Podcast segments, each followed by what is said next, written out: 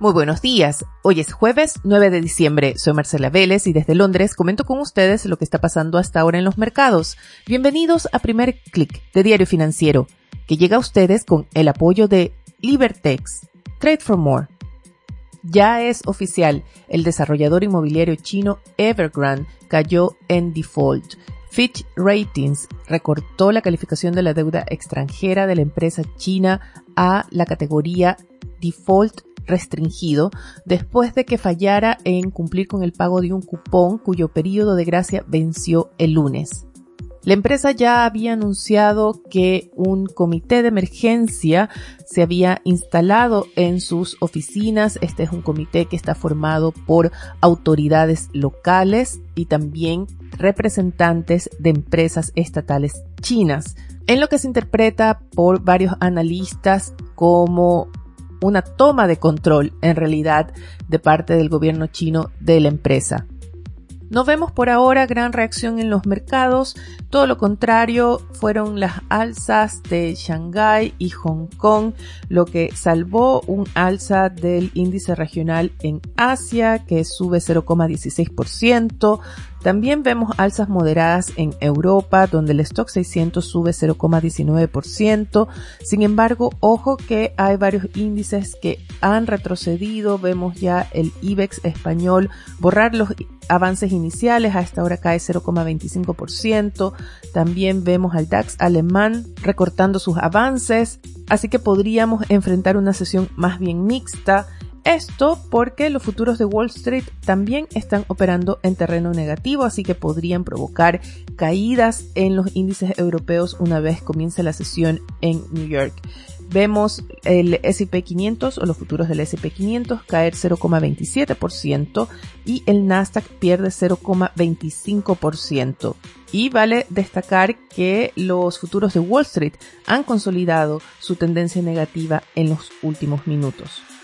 Sin embargo, parece que por ahora los mercados prefieren concentrarse en la idea de que el default de Evergrande no causará un gran daño en el mercado inmobiliario chino. Se espera que sea un proceso de reestructuración bastante controlado, con mucho soporte por el lado de estímulos fiscales y monetarios pero quiero poner una nota de escepticismo en esta área porque creo que este proceso puede traer consecuencias de más largo plazo. Por ejemplo, aún no está claro cuál será el impacto para los acreedores extranjeros y cómo esto puede modificar el comportamiento de los inversionistas extranjeros respecto a activos chinos o la relación de China con los mercados financieros extranjeros.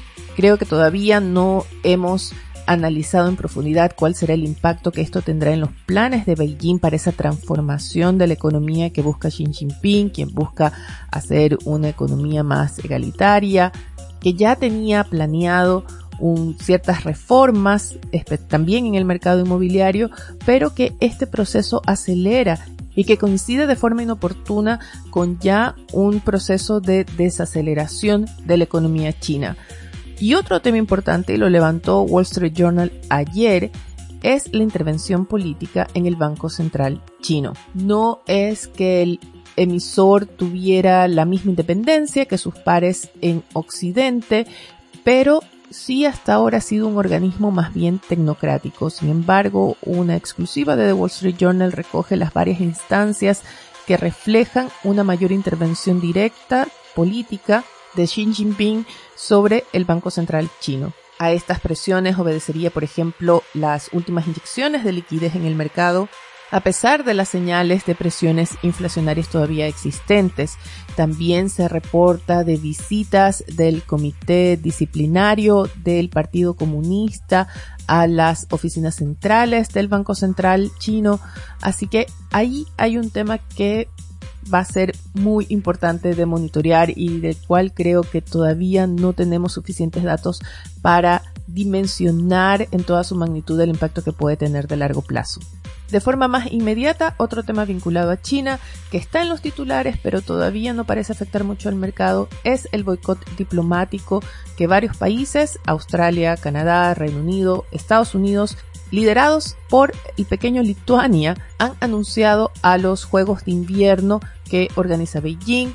El boicot obedece a las acusaciones de derechos humanos contra el régimen chino y esta mañana Beijing aseguró que estos países pagarán caro su error.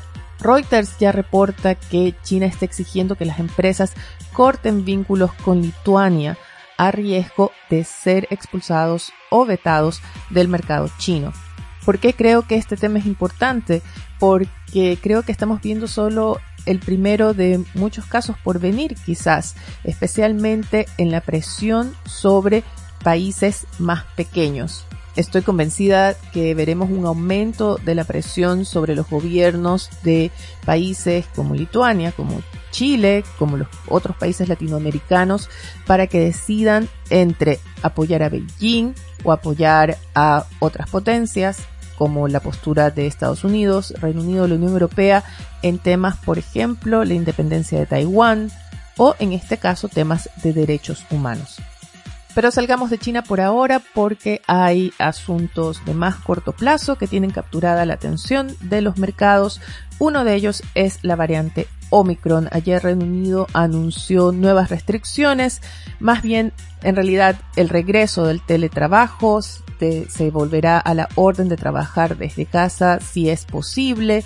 Esto amenaza con provocar fuertes pérdidas en los negocios en el centro de las ciudades especialmente dada que es temporada navideña. También se exigirá un pasaporte de vacunación para asistir a eventos públicos y se ordena el uso de mascarillas en teatros y cines.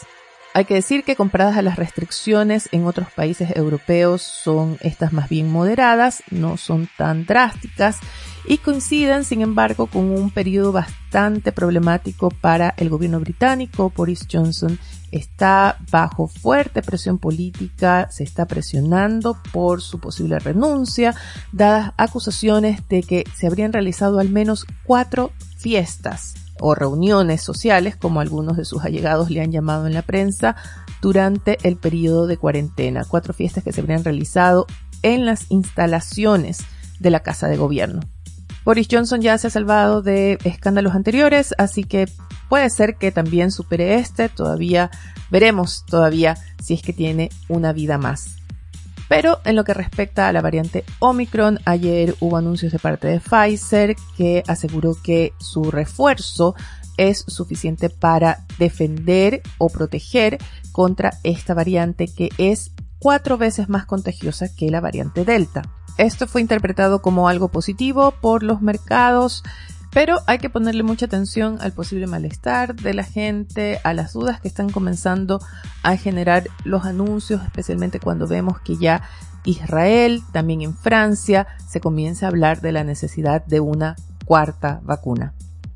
Vayamos ahora al tema empleos en Estados Unidos, porque ayer hubo un reporte laboral bastante importante en el que se reveló un aumento de 400 mil puestos de trabajo nuevos u ofertas laborales más bien en octubre llevando el total a 11 millones. Reporte reveló que hay más ofertas laborales que desempleados que llegan a 7,4 millones. Esto está dando cuenta de las dificultades que están teniendo las empresas para encontrar obra de mano calificada. También se reportó que la tasa de renuncias, si bien comienza a desacelerarse o bajó por primera vez en cuatro meses, todavía se mantiene en niveles cercanos a récord. Estos datos laborales son importantes, se observarán con mucha atención junto con el reporte de hoy de solicitudes de subsidios por desempleo y se combinarán con el de mañana, que es el dato de inflación, para tratar de adivinar los pasos de la Fed la próxima semana. Encuestas anticipan que los analistas esperan que la Fed termine su programa de compra de bonos hacia marzo del próximo año. El tema especial de primer clic la próxima semana será precisamente la Reserva Federal, los próximos pasos que va a tomar qué impacto tendrá el tapering, sobre todo en mercados latinoamericanos. Así que si tienen dudas, preguntas sobre este tema en específico, no duden en escribirme a través de mi cuenta de Twitter arroba Marcela Vélez o a través de mi correo electrónico mveles. Vamos ahora a temas locales donde la inflación también es un tema importante después de ese reporte que vimos el martes y que ya anticipa que la inflación cerraría el año cercano al 7%. Diario Financiero publica en su edición de hoy un análisis respecto a las proyecciones hacia el próximo año. Todo apunta a que tendremos todavía presiones inflacionarias altas al menos hasta la primera mitad de 2022. Diario Financiero muy importante también recoge las claves o los principales puntos para analizar el programa económico que presentó ayer el candidato Gabriel Boric. En su plan, uno de los ejes es una reforma tributaria y también una reforma previsional. Y es precisamente ayer que el presidente Sebastián Piñera sorprendió con el anuncio de un proyecto de ley para una pensión garantizada universal. Es importante destacar que este proyecto tiene un fuerte componente estatal. Esta pensión, que llegaría a 185 mil pesos, se sumaría a la pensión autofinanciada por el ahorro individual, pero muy importante, sería manejada por el Instituto de Previsión Social. Piñera hizo mucho énfasis en que estos fondos, que serían financiados por el Estado, cito entre comillas, no pasarán por las AFP. Con esto me despido por ahora, los invito a que sigan actualizados de estas y otras noticias a través de nuestro sitio web de f.cl. Recuerden que primer clic llega a ustedes con el apoyo de Libertex, Trade for More. Les deseo que tengan un buen día. Nosotros nos reencontramos mañana.